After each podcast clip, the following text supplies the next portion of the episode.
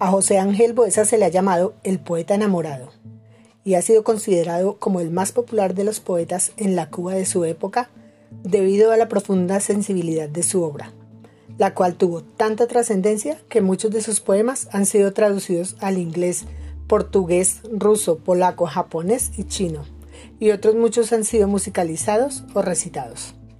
Y este se llama Poema del Amor Imposible. Mirar tus ojos indiferentemente, mirarlos y mirarlos queriéndote olvidar. Y cada vez que miro, tu pupila me dice, yo siempre te he de amar. En mis ojos tú lees la ansiedad de unos labios, de esos labios que tanto te desean besar, y en los tuyos ardiente una eterna agonía al querer aquel beso que no te puedo dar. En tus manos que tiemblan hay el amor de entonces, ese amor que deseas y quieres olvidar, y las mías que buscan las tuyas temblorosas no las pueden hallar. Qué gran dolor el nuestro de amarnos y olvidarnos. Qué secreto profundo esconde nuestro amor. Un secreto tan dulce y a la vez tan amargo, el que estamos viviendo ya, que llena de dolor.